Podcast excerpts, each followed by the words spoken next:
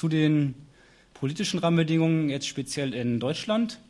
Da hatten wir am 9. Januar 2002 das sogenannte Terrorismusbekämpfungsgesetz oder auch ähm, im Volksmund kurz Otto-Katalog genannt. Also Otto-Katalog 1 war das dann. Ähm, das sieht vor, 21 Gesetze bzw. Rechtsvorschriften zu ändern, hauptsächlich aus dem Bereich vom Pass- und Personalausweisgesetz oder vom Asyl- und Ausländerverfahrensgesetz, äh, Ausländer- oder Asylverfahrensgesetz.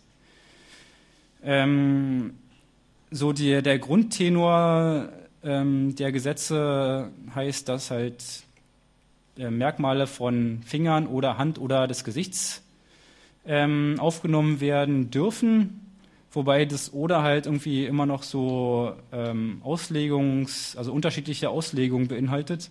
Also ich bin halt der Meinung, dass oder halt heißt, dass es halt genau ein Merkmal sein darf, wobei es halt irgendwie auch ähm, andere Auslegungsformen gibt. Ähm, zusätzlich beinhaltet ähm, das Gesetz auch, dass die Informationen in verschlüsselter Form ähm, auf dem jeweiligen Datenträger ähm, abgelegt werden dürfen. Insofern interessant, als dass ähm, man in Deutschland halt ein Informationsrecht auf Daten hat, die halt über einen erhoben werden. Ähm, aber sie haben sich halt damit rausgeredet, dass man halt das Informationsrecht bei den Behörden einfordern kann und das ist irgendwie Artikel 16 Absatz, des, Absatz 6 des Passgesetzes. Also das heißt, du kannst halt zu den Behörden hingehen und irgendwie deinen Pass oder einen Ausweis vorlegen und sagen, wie zeig mir doch mal, was da für Daten drauf gespeichert sind. Deswegen halt auch die Möglichkeit, das in verschlüsselter Form abzulegen. Ähm, die Gesetzesziele, also was ähm, Otto Schily sich dabei gedacht hat, dieses Gesetz einzubringen, zumindest was, was die offizielle Verlautbarung aus dem BMI sind, sind einmal computergestützte Identifikation von Personen, das heißt irgendwie Effektivierung der Grenzkontrollen. Also einfach soll geklärt werden, ist der Besitzer des Dokuments auch der Inhaber des Dokuments. Ähm, des Weiteren soll halt die Echtheit des Dokuments ähm, zweifelsfrei festgestellt werden, also halt die Fälschung von solchen Dokumenten erschwert werden und zusätzlich der behördliche Informationsaustausch verbessert werden. Ja, und halt irgendwie dieser sinnlose, sinnlose Punkt der Verhinderung der Einreise von Terroristen, was natürlich irgendwie, naja, brauchen wir nicht drüber reden.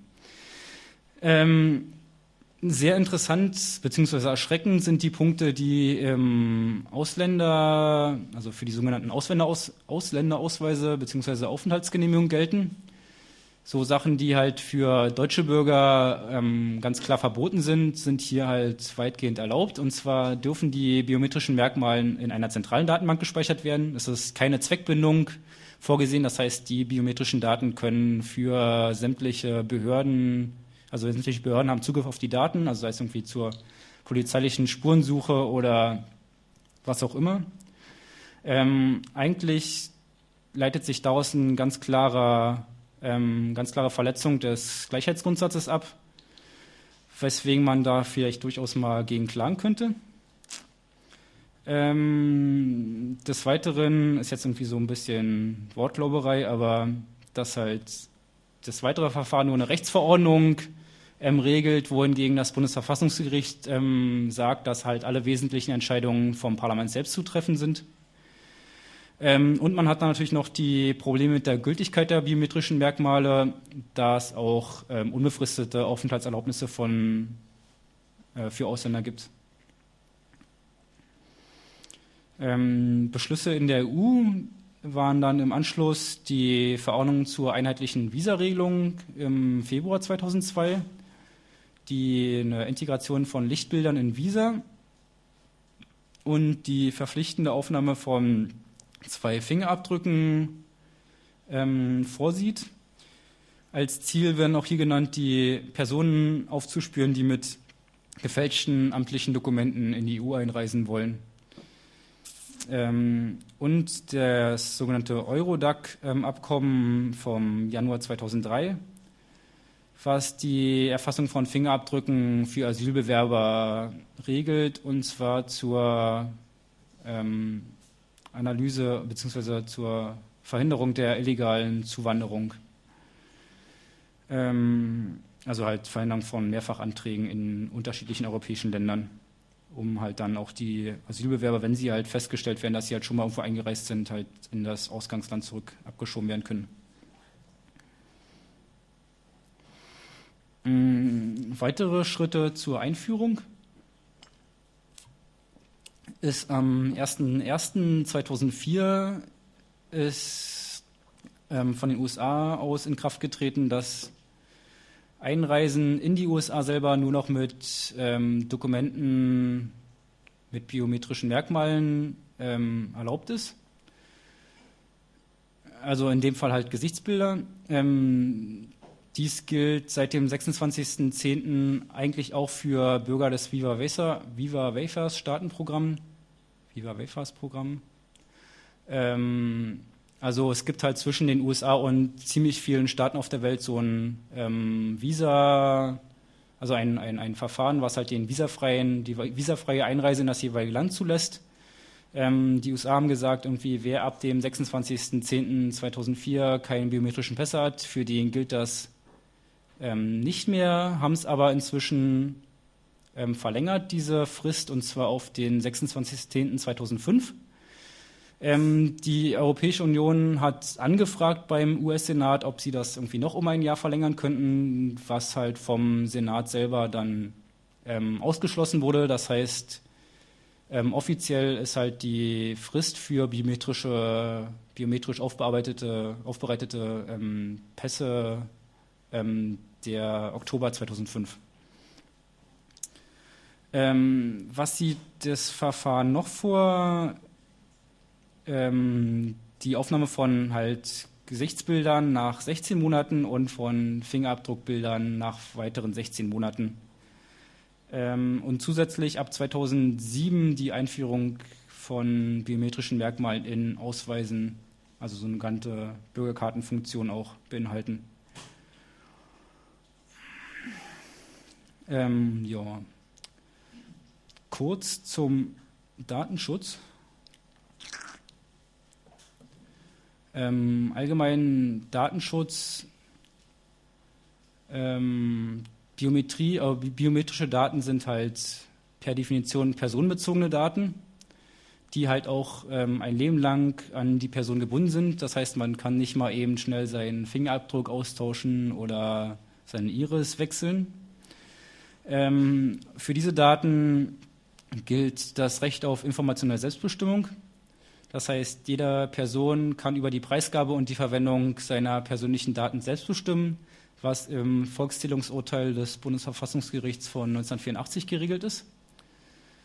Und ähm, sich auf die Grundrechte auf freie Entfaltung der Persönlichkeit, Artikel 2 Grundgesetz und auf die Menschenwürde, Artikel 1 Grundgesetz bezieht. Ähm, speziell zu den biometrischen Daten ist, dass hier halt auch ähm, sensitive Daten sind, die halt besonders geschützt werden müssen. In dem Fall halt sowas wie die ethische Herkunft, die Gesundheit der Person oder die religiöse Überzeugung. Ähm, was man halt aus biometrischen Merkmalen teilweise schon ablesen kann, also sowas wie ethnische Herkunft kann man durchaus an der Hautfarbe eventuell ablesen.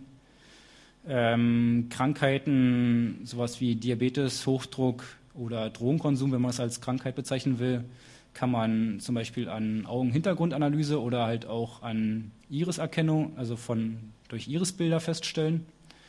Ähm, Fingerabdrücke sagt man einen statistischen Zusammenhang zu Leukämie und Blutkrebs voraus.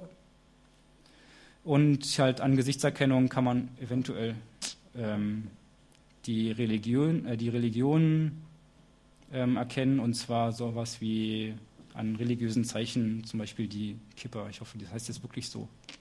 Dieses jüdische Keppi? Kippa? Okay. Ähm, Ausnahmen von dem erhöhten Schutz von sensitiven, von sensitiven Daten sind halt offenkundig öffentlich gemachte Daten. Also in dem Fall würde halt das Gesicht wahrscheinlich unter diese Ausnahme fallen, weil man halt schon überall sein Gesicht hinterlässt. Ähm, ob so Sachen wie Fingerabdruck oder Iris, äh, Iriden halt auch unter diese Ausnahme fallen, ist halt fraglich, weil man ja schon seinen Fingerabdruck ähm, überall hinterlässt, mehr oder weniger. ähm, aber halt nicht so wirklich offenkundig ist, dieses Hinterlassen. Genau das gleiche auch bei Iris, äh, bei Irin.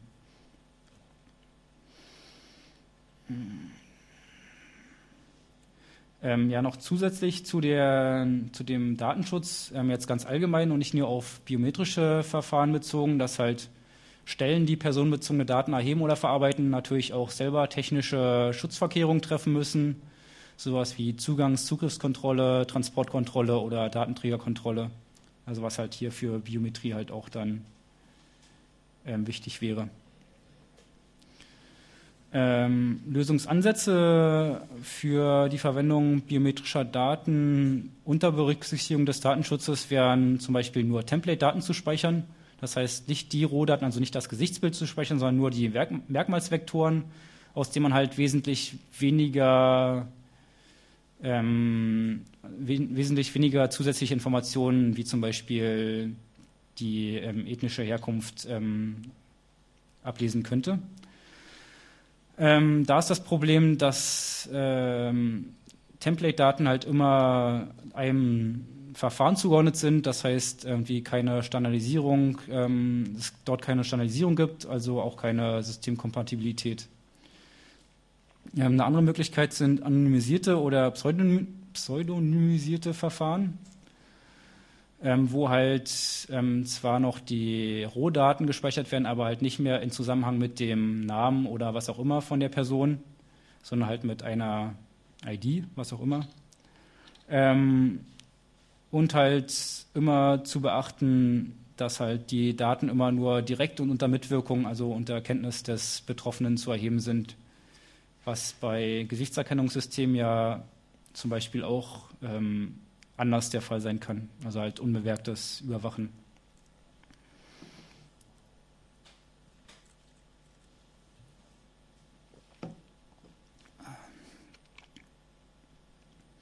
Ähm, ja, welche Probleme treten denn so bei biometrischen Systemen auf? Also erstmal sind, sind grundsätzlich ähm, die Sache bei der Biometrie ist, dass halt Merkmale nie wirklich konstant sind, also sie halt immer im gewissen Maße variieren und halt auch die Aufnahmebedingungen halt nicht identisch sind. Das heißt, man legt den Finger halt immer irgendwie unter leicht versetzten Winkeln auf. Ähm, das heißt, ähm, es wird niemals eine Aussage geben, wie diese Person ist ähm, vollkommen identisch, sondern man hat immer nur eine Wahrscheinlichkeit der Übereinstimmung. Ähm, was halt dazu führt, dass halt, ähm, halt immer auch gewisse Fehlerraten auftreten, die dann ähm, zu späteren, also zu Problemen führen können. Ähm, ein zweites sehr großes Problem sind, dass Merkmale halt einfach nicht verfügbar oder fassbar sind, sei es aus körperlichen oder kulturellen Gründen, also zum Beispiel ein Mensch aus dem Sägewerk, der sich seine Finger abgesägt hat, der wird halt irgendwie Probleme haben, ein Fingerabdruckerkennungssystem zu benutzen. Oder so Sachen wie die, die Burka, halt irgendwie Frauen, die sich verschleiern müssen nach ihrer religiösen ähm, nach ihren religiösen Vorschriften, die halt irgendwie Probleme mit Gesichtserkennungssystemen ähm, kriegen werden. Das heißt, man muss halt immer irgendwelche Ausweichmerkmale oder separate Prüfungen vorsehen. Und da ist das Problem, dass halt ähm, solche Ausweichen oder halt um solche separaten Prüfungen halt immer, also meistens ähm, zusätzliche Zeit in Anspruch nehmen und man da durchaus auch schon von einer Verletzung des Gleichheitsgrundsatzes ausgehen kann. Wenn halt eine Person halt immer wieder eine halbe Stunde länger am Flughafen braucht, dann ist das halt einfach mal ein Problem.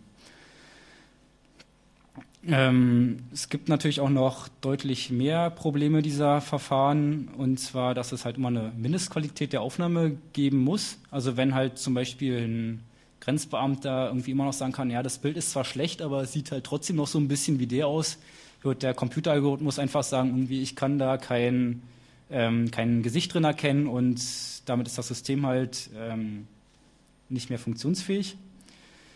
Ähm, ja, die allgemeinen Probleme mit den Fehlerraten, so Fehler to acquire, Fehler to enroll, also halt ähm, Fehler der Sensoren, also der Aufnahme selber. Also entweder kann halt ein, das Merkmal gar nicht aufgenommen werden oder halt die Software kann aus den aufgenommenen Bildern, also entweder kann das Bild nicht aufgenommen werden oder die Software kann aus den aufgenommenen Bildern keine Merkmale extrahieren.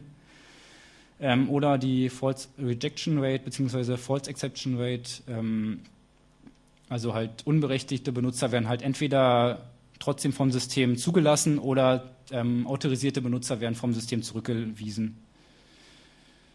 Ähm, allgemein das Problem der Langzeitstabilität der Merkmale, vorhin schon kurz angedeutet bei den Ausländerpapieren, dass halt ähm, gerade so Gesichtserkennungs, ähm, also das Gesicht verändert sich halt einfach über die Jahre oder wahrscheinlich auch von, von Tag zu Tag, wenn man halt sich irgendwie, wenn man schlecht geschlafen hat oder sich nicht rasiert hat, sieht das Gesicht halt schon wieder ganz anders aus und ein Computerprogramm kann halt durchaus Probleme damit haben. Ähm, oder halt in dem Zusammenhang auch irgendwelche Verletzungen. Also wenn man jetzt plötzlich eine Narbe auf der Stirn hat oder sowas, dann ähm, hat eventuell das Programm auch Probleme damit. Ähm, die starke Abhängigkeit der äh, Merkmale von Umwelteinflüssen, also wie halt vorhin schon bei der Gesichtserkennung von den Beleuchtung und die Beleuchtungszustände sind dort halt sehr wichtig. Sind sie halt nicht konstant, dann gibt es halt auch da starke, ähm, stark erhöhte Fehlerraten. Ähm, nur der bedingte, also ist nur ein bedingter Wechsel von Merkmalen möglich, wie halt vorhin schon angedeutet. Man hat dann nur zehn Finger und wenn halt alle zehn irgendwann verbraucht sind oder öffentlich gemacht werden, dann kann man halt ähm, keine geheimen Daten mehr mit seinem Fingerabdruck schützen. Ähm, ja, die Lebensdauer der Algorithmen ist eine sehr interessante Sache. Und zwar, weil, also gerade ganz aktuell in den Ausweisdokumenten, dass die halt ja zehn Jahre gültig sind, aber laut Signaturgesetz beispielsweise ähm, Signaturen in Deutschland derzeit nur fünf Jahre gültig sind. Das heißt, da gibt es eine Diskrepanz, die halt irgendwie gelöst werden muss. Das gleiche gilt natürlich auch für die Verschlüsselung der Daten. Aber allgemein kann man sich eigentlich niemals zu einer Aussage hinreißen lassen, dass halt ein, äh, Algorithmus, ein Verschlüsselungsalgorithmus die nächsten zehn Jahre gültig sein wird, weil man halt überhaupt, also die Entwicklung auf dem Gebiet gar nicht abschätzen kann. Das heißt, es kann halt morgen schon wieder irgendwie irgendwelche Chinesen kommen und sagen, wie wir haben hier SHA-1 gebrochen und damit sind halt alle Daten auf dem Ausweis ähm, nicht mehr vertrauenswürdig. Das heißt, es müssten wohl innerhalb von Endstunden halt alle Ausweise in ganz Europa eingesammelt werden und neu ausgestellt werden, was halt irgendwie total illusorisch ist. Ähm, allgemeine Problem der hohen Anschaffungskosten, halt einfach, weil es so viele ähm, Personen gibt, die dann halt überprüft werden müssen oder wo halt Merkmale aufgenommen werden müssen. Also in Deutschland gibt es ungefähr 6.500 Meldestellen. Das heißt, in jeder Meldestelle müsste zumindest irgendwie so ein Fingerabdrucksensor irgendwie existieren. Und da sind natürlich dann enorm, mit enormen Kosten zu rechnen, ähm, die natürlich nochmal größer werden. Also erstens dadurch, dass halt ähm, ja, man damit halt gerade Geld machen kann. Das heißt, wenn man heutzutage Biometrie verkauft, dann macht man irgendwie erstmal, hängt man eine Null ran an den Preis und ähm, die Anschaffungskosten halt auch nochmal steigen, wenn man halt erhöhte Sicherheit fordert. Also zum Beispiel, wenn halt eine Lebenserkennung gefordert wird, dann werden die Systeme automatisch teurer. Ähm, ein sehr kritisches Problem sehe ich ähm, gerade bei der Gesichtserkennung die unbemerkte Überwachung. Das heißt, wenn erstmal die Daten aufgenommen worden sind von den Gesichtern der Menschen, also halt auch in, sagen wir, in, einer, in einem 3D-Bild, kann man diese Daten eventuell mit Überwachungskameras koppeln, die das gleiche Verfahren benutzen und dann halt so Bewegungsprofile von Personen erzeugen. Ähm, und ähm, sehr kritisch auch die mögliche Überwindbarkeit der Systeme kommt gleich nochmal spezieller. Ähm, ja, und auch, also biometrische Systeme sind halt im Allgemeinen Computersysteme oder halt irgendwie technische Systeme und die haben halt auch ihre Macken, sowas wie ähm, Ausfall vom Sensor, von der Verarbeitungseinheit, von Kommunikationskanälen, die halt automatisch zu einer, zum Ausfall des Gesamtsystems führen. Das heißt, halt eine Überprüfung kann dann nicht mehr stattfinden. Oder halt irgendwie muss auf manuelle Überprüfung zurückgegriffen werden. Ähm, dann das Problem der Datenmanipulation, also sei es des abgespeicherten Templates oder der Kommunikation selber. Ähm, also vorstellbar ist zum Beispiel, dass man ähm, Daten von missliebigen Personen oder von Leuten, die man nicht mag, halt in die Ver Verbrecherkartei einschleust und sie halt dann an der nächsten Grenz, beim nächsten Grenzübertritt irgendwie festgenommen werden, weil sie halt jetzt, also weil der Computer halt sagt, ähm, du bist ein Terrorist Und da halt irgendwie der letzte Punkt sehr wichtig ist einfach das, das Vertrauen in die Technik. Also wenn halt so biometrische Verfahren erstmal, wenn gesagt wird, sie funktionieren hundertprozentig, dann ähm, verlassen sich die Grenzkontrollbeamten halt auch eher auf die Technik und irgendwie nicht mehr auf ihren eigenen Verstand und würden dann vielleicht auch irgendwie Otto Schili festnehmen, wenn der Computer sagt, du bist ein Terrorist. Wer weiß. Ähm, ja, und halt allgemein der Verschleiß der, der Technik selber, also eine Qualitätsminderung der Bilder.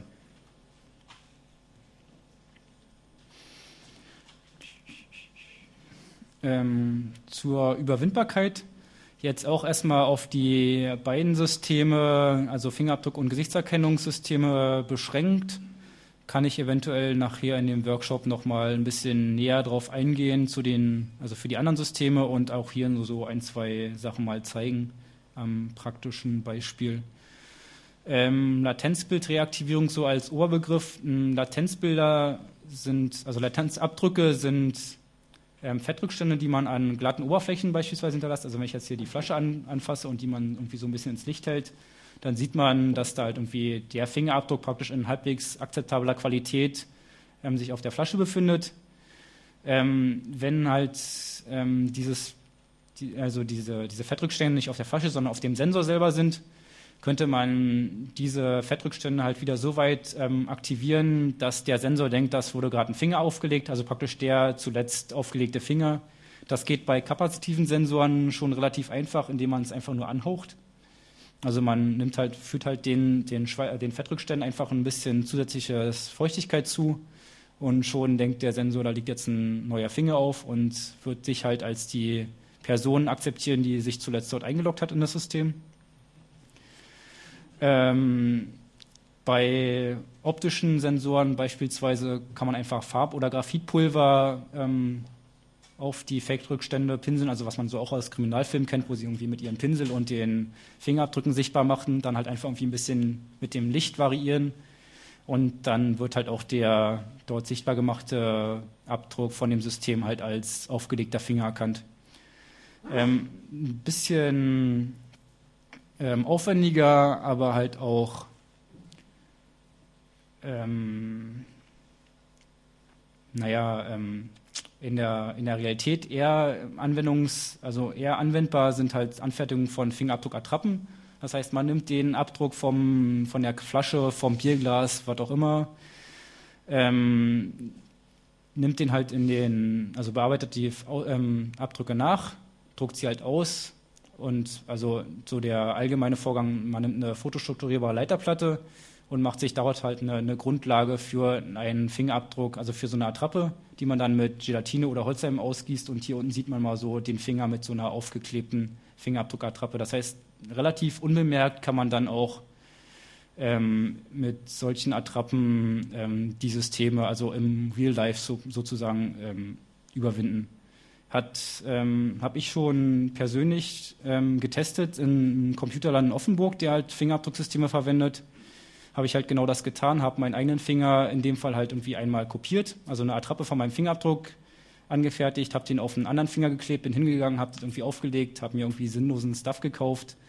Ähm, wurde halt im Endeffekt zwar auf meinen Namen ähm, registriert, aber ich hätte halt auch jeden anderen dort eingelernten Benutzer ähm, den, den Fingerabdruck klauen können und dann halt auf seine Kosten einkaufen.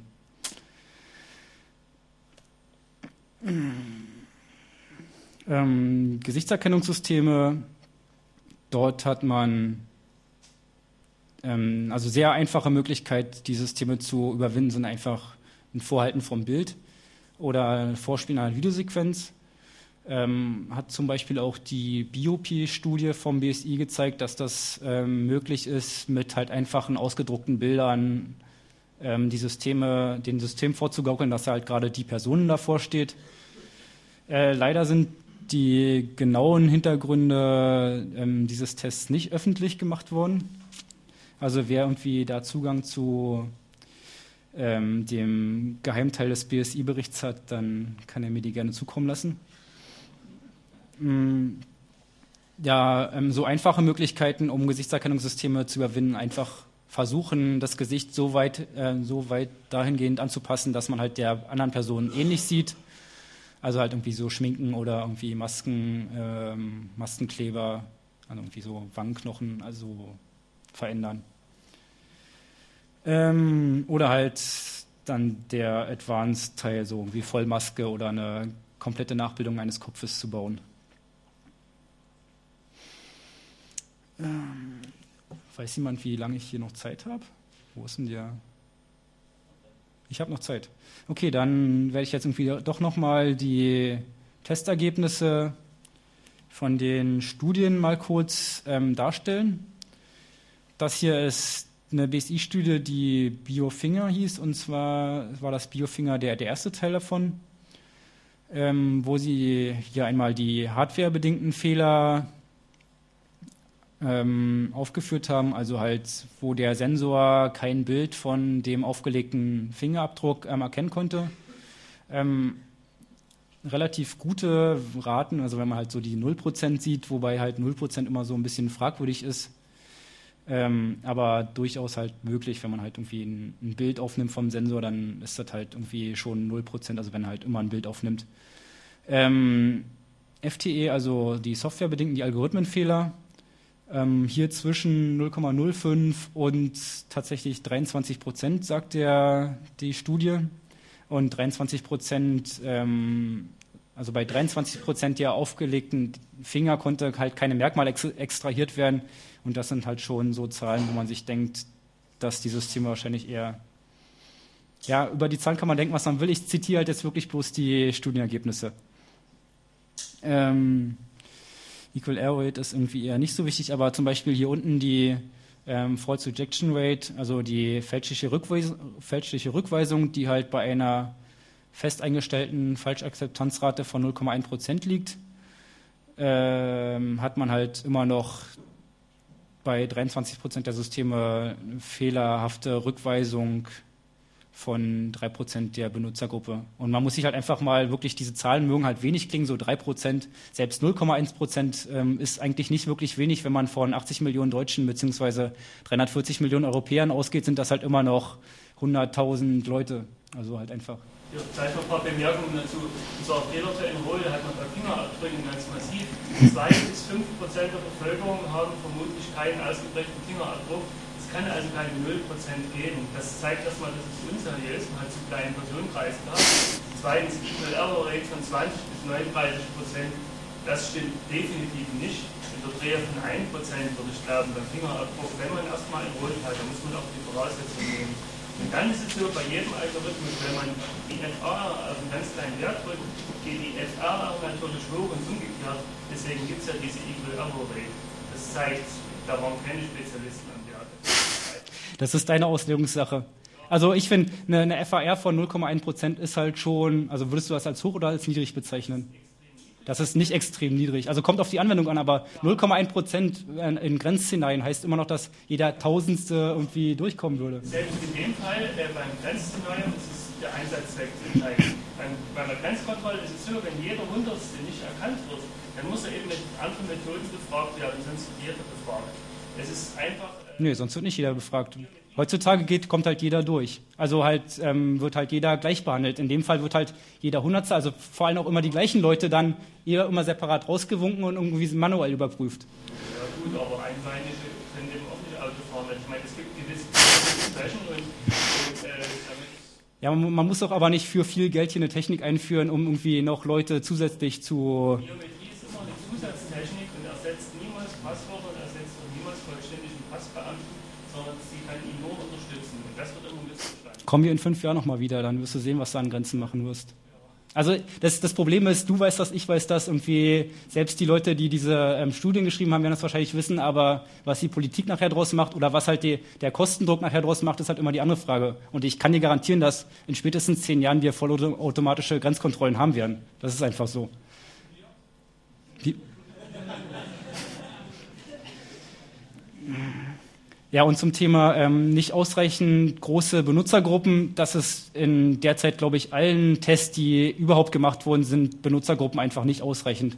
Also gerade hier bei den BSI-Studien hast du durchaus recht, sind die Benutzergruppen teilweise wirklich ähm, extrem, also extrem klein gewesen, so eine Anzahl von so 20, 30 Leuten, was halt für eine Aussage von ähm, 80 Millionen ähm, Leuten halt irgendwie absolut inakzeptabel ist. Also da durchaus richtig. Bei, bei Iris Tests ging es wohl die fünf- bis sechsstellige Zahlen, dass man die gesamte Uni mal das kennt.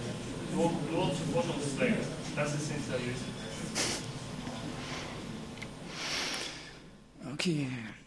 Ähm, ja, wie vorhin schon angesprochen, das ähm, Alter des Templates, also der ehemals aufgenommenen ähm, Faktoren sind äh, Templates, also äh, Merkmale sind halt auch irgendwie sehr wichtig und da hat sich die, das hat die Studie auch gezeigt, dass es halt über einen Zeitraum von mehreren Jahren die ähm, Fehlerraten doch deutlich erhöhen. Wobei, also die Zahlen, da würde ich wirklich irgendwie gar nichts drauf geben, weil da hatten sie halt wirklich nur zehn Leute im Endeffekt gehabt. Also das ist wirklich lächerlich. Ähm, ja, Sensorfläche hat nahezu keinen Einfluss auf die Erkennungsleistung und auch biometrische Zwillinge. Also halt ähm, bei Fingerdrücken ist es so, dass ähm, die globalen Merkmale, also diese Loops und Wirbel, ähm, halt als, also wenn sie halt ähnlich sind, dann werden die beiden Fingerabdrücke als biometrisch ähm, identisch oder beziehungsweise als biometrische Zwillinge ähm, aufgefasst, aber halt irgendwie die Minutien unterscheiden sich trotzdem noch und werden halt deswegen halt auch noch unterschieden mit dem System. Ähm, BioP 1 und 2, ebenfalls eine BSI-Studie. Kannst du mir kurz sagen, wie viel Zeit ich noch habe, dass ich irgendwie auf den. Wie viel? Fünf Minuten. Okay, dann bla bla. Ähm, Kompression hat halt irgendwie schon einen Einfluss, aber ähm, erst deutlich unterhalb der von der ICAO vorgeschlagenen ähm, Richtwert. Also es geht halt hier jetzt um die ähm, Bilddaten von Gesichtern. Ähm, ähm, ganz unten der Punkt, dass halt der Lichteinfall, wie schon öfter gemerkt, hat wirklich sehr großen Einfluss ähm, auf die Erkennungsleistung hat, also gerade bei ähm, Licht von der Seite. Ähm, auch hier die Alterung lassen wir eher mal weg. Äh, interessant ist so der, der letzte Punkt. Also es geht hier um, also der Test wurde an der BKA-Niederlassung durchgeführt und ähm, also von Leuten, die sich halt schon so ein bisschen damit auskennen, kann man sagen. Und sie sind halt erstens ganz klar der Meinung, dass halt Gesichtserkennung nicht isoliert eingesetzt werden darf. Also halt Biometrie im Allgemeinen ist halt zur Unterstützung gedacht und sollte halt niemals isoliert eingesetzt werden. Ähm, circa ein Drittel der Befragten haben die generelle Nützlichkeit dieses Systems nicht erkannt und haben bei den wichtigen Punkten sowas wie Benutzerakzeptanz, Überwindungssicherheit und Lichteinfluss eine Note 5, also irgendwie für zwei Systeme einmal 5,16 und einmal 4,93, also beim Schulnotensystem also halt praktisch durchgefallen. Also ja, sagt ja eigentlich alles aus. Ähm, TAP-Bericht. Ähm, okay, einfach mal so allgemein der TAP-Bericht, also der Bericht des Büro für Technik-Folgeabschätzung Nummer 92, der sich mit dem Thema beschäftigt, ist wirklich ähm, deutlich interessant zu lesen. Also wer sich ein bisschen in dieses Thema einlesen will, dem empfehle ich auf jeden Fall zuerst mal diesen Bericht zu lesen. Der ist irgendwie sehr ausführlich und wirklich sehr gut gemacht. Ähm, ich steppe mir kurz durch. Okay, dann sind wir auch schon fast fertig. Ähm, noch die so Forderungen, die wir als, also sagen wir, die ich als Geometrie-Kritiker eher so an die Entscheidungsträger richten würde, ist ähm, ganz speziell jetzt auf den Fall von Personalausweisen oder Reisepässen gemünzt, irgendwie dort keine biometrischen Merkmale aufzunehmen, weil es halt ähm, die dort anfallenden Kosten einfach mal in keinem Verhältnis zu dem tatsächlichen Nutzen stehen. Auch zusätzlich betrachtet mit den ähm, mit der zeitlichen ähm, Diskrepanz, also halt es fand halt noch kein wirklicher großer Feldtest statt und die ähm, Einführung soll halt in einem halben Jahr stattfinden. Also es gab wieder eine Ausschreibung für, für die Systeme, noch irgendwelche Tests, noch ist überhaupt klar, wer überhaupt diese ähm, Systeme bereitstellt oder welche Systeme überhaupt zum Einsatz kommen. Deswegen in so einer kurzen Zeit jetzt die Sache durchzuprügeln, ist ähm, der totale Wahnsinn eigentlich. Also kann man nicht anders sagen. Ähm, was natürlich ganz klar fehlt, ist die öffentliche Debatte beziehungsweise die Aufklärung der Bevölkerung über halt die Risiken der Biometrie und Ausweisdokumenten und auch deren Kosten. Also nur mal jetzt so eine Abschätzung. Im TAP-Bericht standen so Zahlen von ähm, 600 Millionen Euro einmalig äh, Einführungskosten und nochmal 600 Millionen jährliche Kosten drin. Also halt, das ist nicht wirklich wenig, das sind halt schon knapp eine Milliarde, die da ähm, ähm, verpulvert werden würde. Und ob das tatsächlich schon der, der Gipfel des, des Berges ist, wage ich auch zu bezweifeln. Also ich denke mal, da kommt man eher noch deutlich höher. Ähm, ganz klar, es sollen keine Verfahren verwendet werden, die, beziehungsweise es sollen nur Verfahren verwendet werden, die aktive Mitwirkung der Personen ähm, verlangen. Also halt so, wo man halt ganz explizit sagt, ja, ich möchte jetzt hier mein biometrisches Merkmal abgeben, um halt ähm, ähm, unbewollte Überwachung zu, ver zu verhindern. Ähm, auch ganz klar keine zentrale Datenbank oder länderübergreifende vernetzte lokale Register.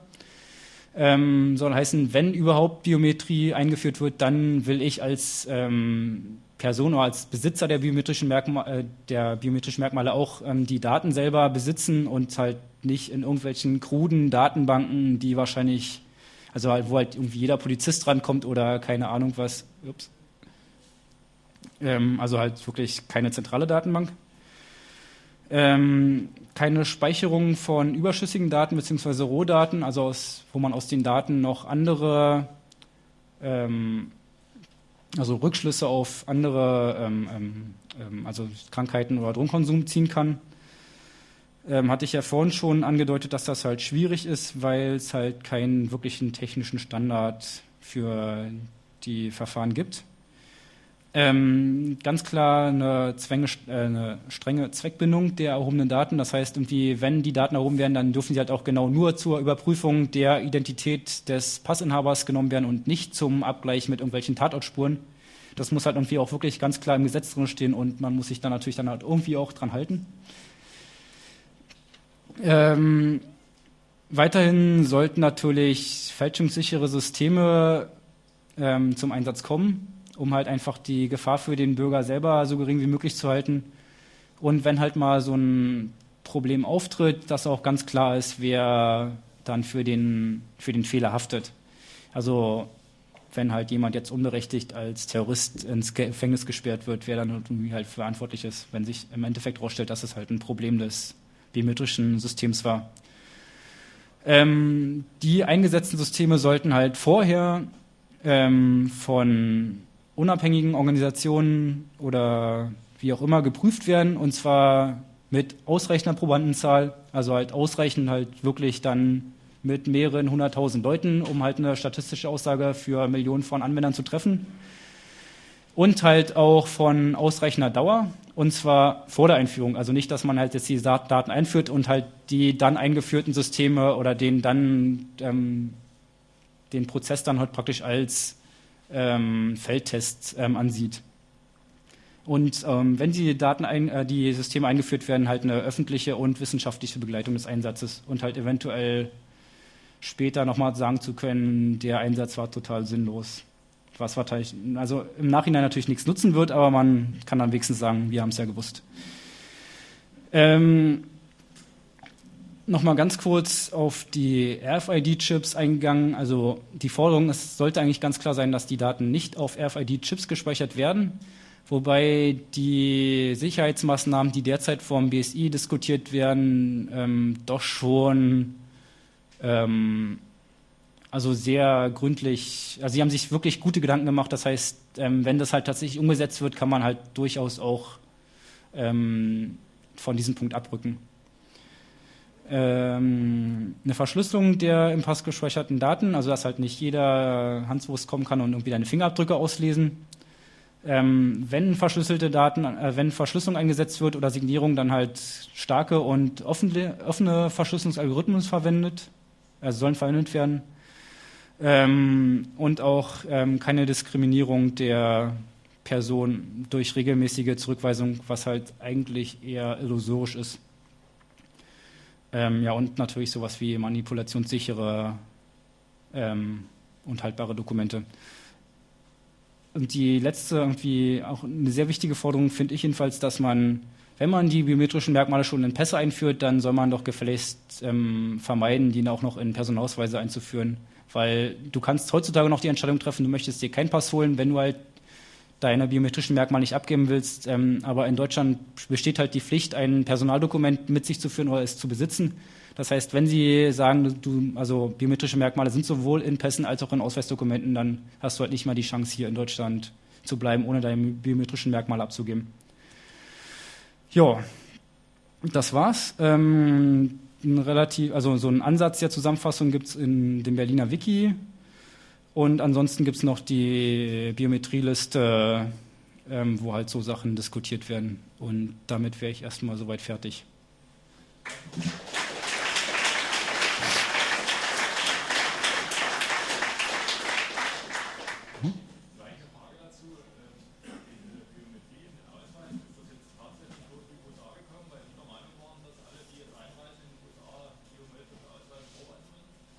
Ähm, die Frage war, ob die Biometrie in Ausweisen halt durch die USA begründet, also aufgrund der, des, des Willens der USA sind. Ähm, bei Ausweisen ist das nicht so, bei Pässen würde ich sagen, haben die USA schon einen sehr großen Einfluss gehabt. Also halt, ich meine, wenn so ein großes Land wie die USA sagt, ihr müsst jetzt hier Biometrie in euren ähm, Pässen haben oder wir lassen euch nicht mehr einreisen, dann ist das natürlich für ein Land eine schwierige Entscheidung, da Nein zu sagen.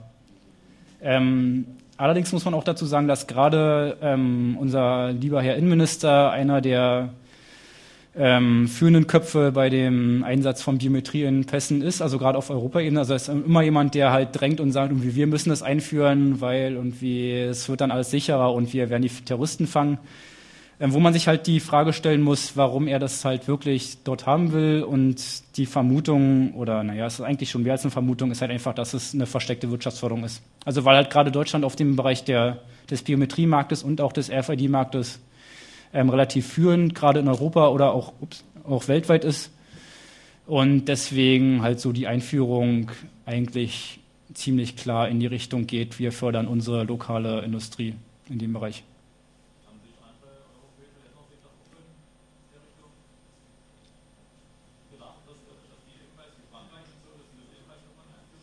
Äh, ja, es ist eine EU-Entscheidung. Also für die Pässe ist es auf jeden Fall eine Entscheidung auf EU-Ebene. Das heißt, ab ähm, Ende, also ab Herbst diesen Jahres werden definitiv ähm, in allen EU-Mitgliedsländern außer, also nee, die Schweiz ist eh kein mit, äh, war es Österreich? Irgendeins ist rausgefallen, ähm, werden halt Biometrie in Pässen eingeführt, also halt so schrittweise, also mit ersten digitalen Bildern werden es jetzt wohl erstmal werden. Das heißt also, wenn man nach Möglichkeit irgendwie keinen Biometriepass in den nächsten zehn Jahren haben will, sollte man im Sommer noch mal ganz schnell seinen Pass verlieren und sich einen neuen holen. Jo, dann war es das wohl. Ach nee, da ist noch einer. Ja.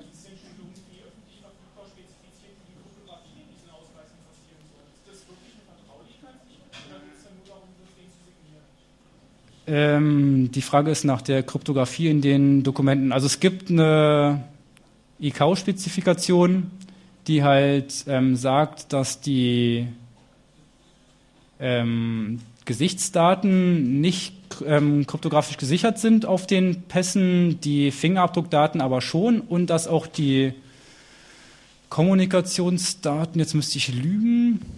Also das Problem ist einfach, dass die ICAO-Standards ähm, eigentlich sehr laxe ähm, Signier, also ähm, Krypto-Algorithmen vorsehen oder allgemein Kryptoverfahren und dass jetzt gerade das BSI gerade damit hervorgetan hat, halt zu sagen, wenn wir das schon einführen, dann halt wirklich mit ordentlicher, starker Krypto für alles. Also die wollen auf jeden Fall die Kommunikation selber kryptografisch schützen, als auch die Daten auf der Karte signieren, als auch die Daten auf der Karte verschlüsseln.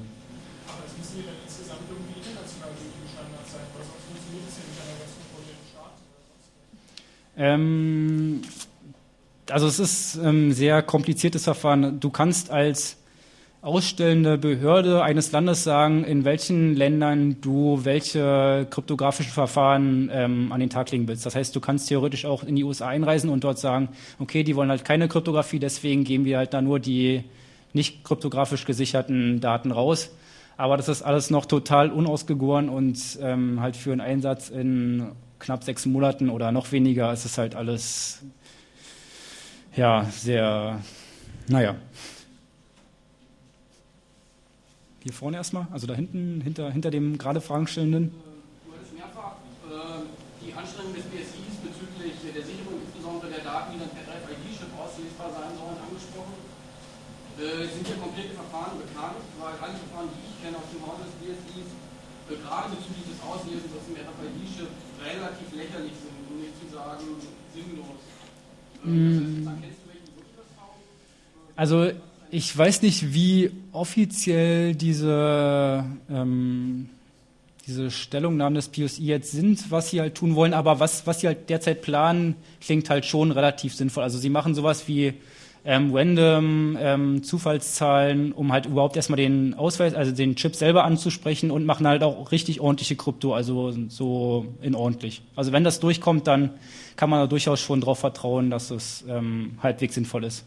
Wo, wobei man halt immer sagen muss, was ich halt vorhin auch schon meinte, mit ähm, Kryptoalgorithmen zu sagen, die werden fünf oder zehn Jahre halten, ist halt immer so eine Frage, ob man so Aussagen überhaupt treffen kann. Also meiner Meinung nach halt nicht.